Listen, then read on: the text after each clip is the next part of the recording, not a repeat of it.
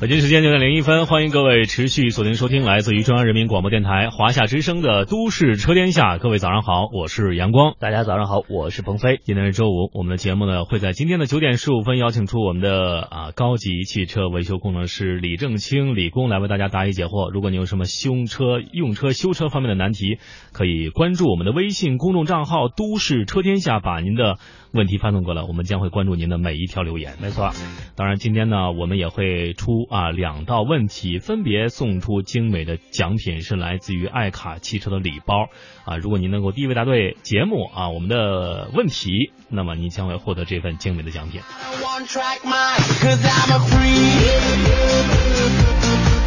哎，鹏飞，呃，这个你看大家问的一些问题啊，嗯，咱不光跟大家解答一下啊，有位听众朋友说了这个，呃，这个去 4S 店啊，这个有些项目是不是没必要在那儿做啊？我不知道你平常用车你会怎么 去我就不去 4S 店，太贵了。 4S 店的人听到的多伤心。我一般这个小修小补的，我都自己亲手操作啊，自己这样来省钱啊。啊，比如说哪些项目你会自己来？比如说更换个雨刷片儿啦，嗯，呃，那个修个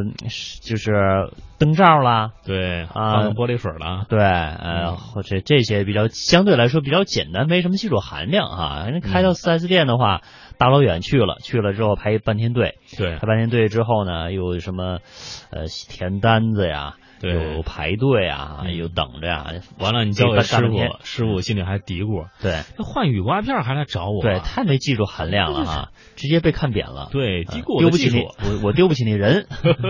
一般就是到了那四 S 店的一些维修工作，让新手去干这些事儿哈。嗯，呃当然，我们又大家盘点一下有哪些项目可以不用在四 S 店里做。嗯当然，你不在四 S 店里做，你也不会脱跑，嗯，呃，这是最重要的啊。对我来一一盘点一下。哎，首先就是我经常做的那个换雨刷片儿，嗯，这雨刮片儿其实是一个易损件儿，当然大家不管买多贵的啊，基本上用一年可能基本上就要换一次了哈，因为对经常得刮一刮。而且它确实这更换啊比较简单，嗯就自己呢上网上或者是小店儿里啊买一个几十块，现在一般就几十块钱啊，对嗯自己就能换。当然这换其实是有技巧的，现在这个雨刮片儿的种类型吧也挺多的，对什非么常多无嗯骨的、有骨的哈，对你注意咱们那个自己车上雨刮片的这个型号到底是什么类型的？嗯对，这尺寸很重要。对，然后我觉得换的时候呢，因为你刚把那个或者五谷雨刷那个雨刮那个块儿啊嗯框架取下来之后呢，呃，还是要把它给立起来啊，嗯否则你要是没有那个雨刮片儿作为这个支撑的话，很容易把玻璃给敲碎了。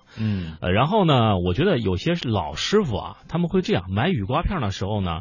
都会买长出来一两厘米的，哦，对吧？这样刮的面积大是吧？对，刮的面积大，他觉得这样弄可能更加的，就是他可以在自己操控的范围之内嗯得到最大的这样一个利益的实现啊哦！你老刮，你看那个刮那个沿儿对是吧？其是实它两个干净中间是错位的嘛，对它一错位，它呃把那个错位的那个距离算好，嗯买稍微长一点儿啊，啊，但是不至于长很那我多，单边儿买个长的呢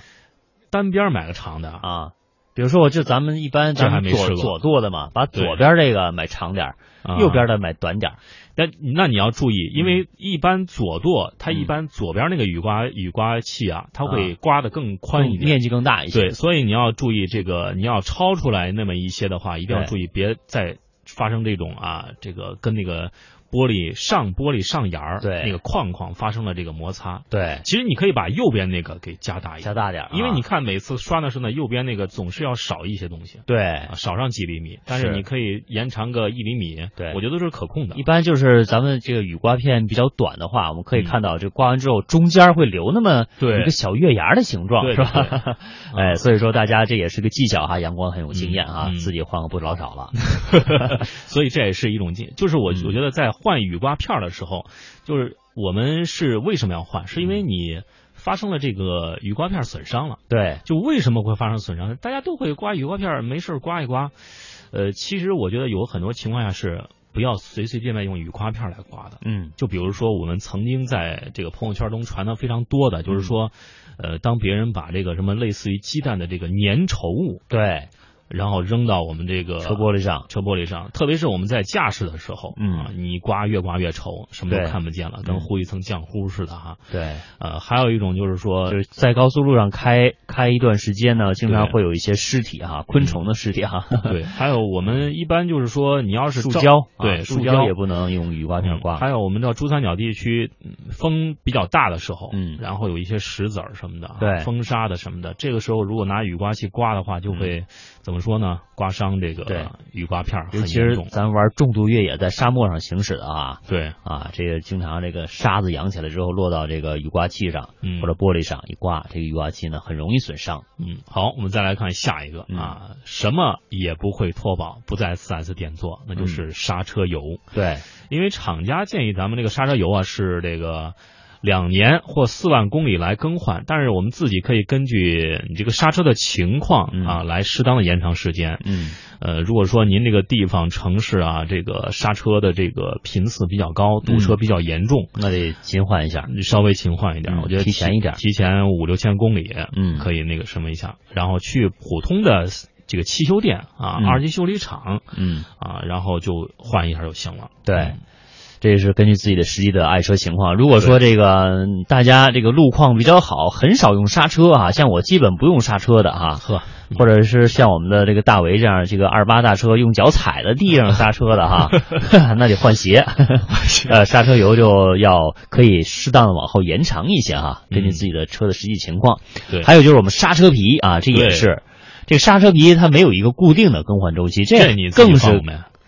这个换不了，这个技术比较高，这个估计得去路边小店去换。对，我觉得这个是得自己 DIY 不行哈。嗯，这个需要技术活儿哈。当然，朋友，我们收音间很多这个，呃，有高工的朋友们哈，嗯这这技术可以。嗯，当然，这也是根据这个刹车皮的厚度来判断是不是需要更换的哈。对，嗯，你像不怎么刹车的，你刹车油都少换的，那刹车皮肯定就更少换了。嗯，我觉得下面这两个可以咱们自己来换一下，就是这个空气滤清器。嗯，这个空气滤清器就是这个过滤空气中的杂质和灰尘，保持洁净的空气进入气缸内，一般是一年换上一次。嗯更换很简单，建议自己可以尝试一下。另外就是说，我们在买了二手车之后啊，这个空气滤清器是一定要换的啊。嗯这个你甭管它开了多少万公里，或者说是刚换过，嗯我们都要自己重新换一个空气滤芯器。对再次提醒大家，嗯，这也很重要嗯。那说到了这个空气滤芯呢，就伴随而来的就是空调滤清器了。的确，哎，也是相当于我们这个做成口罩，啊因为空调比你的空气呢更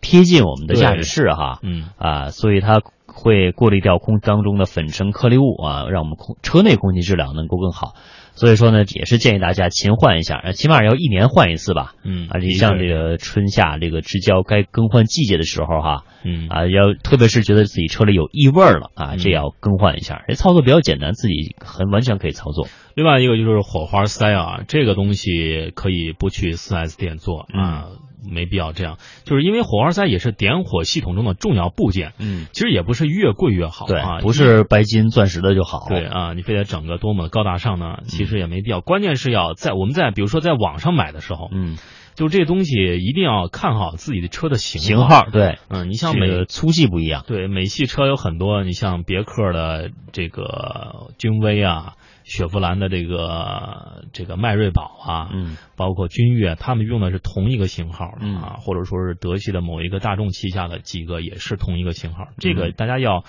就是挑好了，嗯对别人买的不是一个型号了，还得对，退安不上啊，嗯这个很麻烦。另外，我再有一个经验，就是你在网上买这东西的时候啊，你要买回来打开看一看，嗯，因为我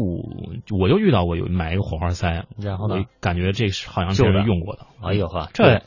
也能卖给你对，还是某东啊，这个、啊？这不讲 究。对，所以就是让他们换一下啊，嗯一定要注意，打开看一看，呃，自己上网买，打开看一看，再交给这个什么二级修理厂，让他们给装上啊。，对，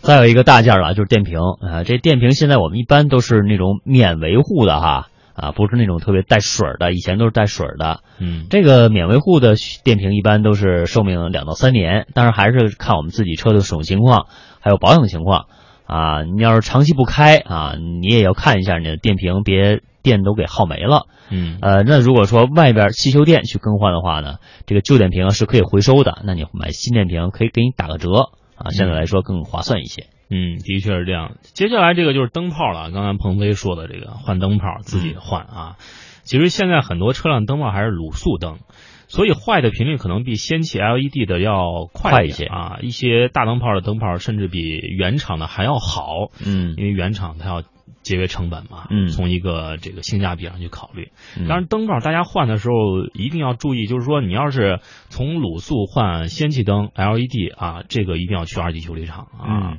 这对，个相对专业一些哈。对，因为它是牵扯到这个电灯灯泡线路的问题。线路对线路更改的话呢，你如果呃自己改不好的话，很容易引起自燃的现象。对所以这是特别要注意的地方。另外，我觉得最好大家就是换的时候一定要跟你原来的灯泡那个瓦数啊对，啊，这个一定要相当啊，嗯你不要原来五十瓦，你现在非得换个一百的，觉得亮了，但是其实这样更容易坏。嗯，有人说好自己的灯泡不是很亮，要换灯泡。嗯其实呃再次也提醒一下，有时候可能是我们的这个灯泡的这个照明的高度啊，嗯就是没有调好。嗯就是自己不妨在那个黑天黑天的时候自己调一调，对着一个大概十五米或者说十米距离的这个墙面啊，然后自己调一下这个灯泡，嗯，一般是在方向盘的左下角的这个位置啊，哦照一照啊，你就调那个哈。嗯，对，现在一般车都有那么一二三档啊，灯泡的对高度对，啊。好，最后一个再说一个可以换的，就是就是四 S 店也质保的，就是轮胎。嗯，啊，轮胎作为我们车辆唯一和地面接触的部件，其实对我们安全来行车来说啊非常的重要。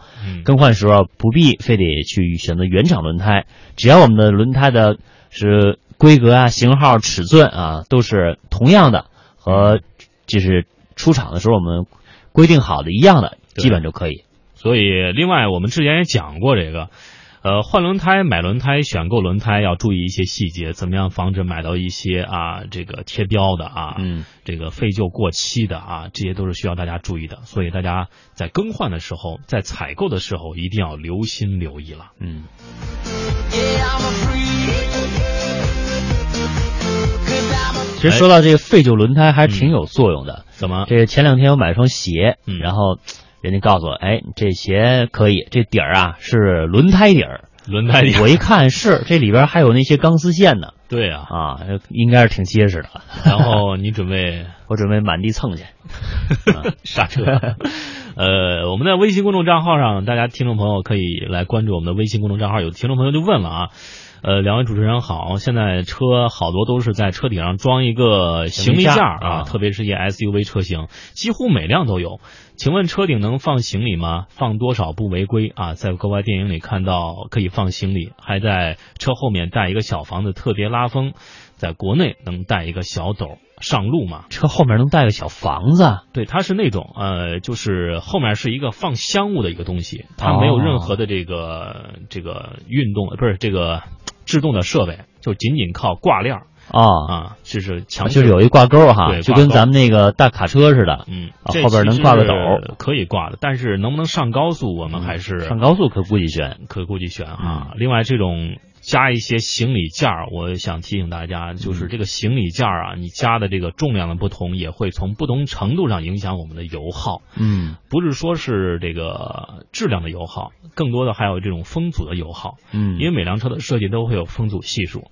那如果你把这个车的这个上面加的这个行李架比较庞大的话，嗯，那么就会影响这个车的风阻系数，从而加大您车的油耗了。对，这是从这个油耗上来，我们实际经济力来谈啊。嗯另外就是车顶这个行李架到底能放多少东西不违规？嗯其实呢，这个有一个规定啊，就是你你的长宽不能超过你车本身的长和宽，对，哎，这个范围之内你都是可以的。嗯啊，如果超过你的车宽了，超过你车长了，嗯这就是属于违规了。嗯，在开在道路上呢，那警察可能就会找你麻烦了哈。嗯，的确是这样啊。还有就是单纯的臭男人想问，这个安全气囊灯给亮了，什么原因？问题大吗？会影响行车安全吗？其实要从几个方面来看。如果说是安全气囊灯亮的话，我们这个车之前发生过一些碰撞，或者说您买二手车的时候出现过看到的这个安全灯亮了，那就需要检查一下啊，它的的确确是因为碰撞的原因导致它这个安全气囊或是没有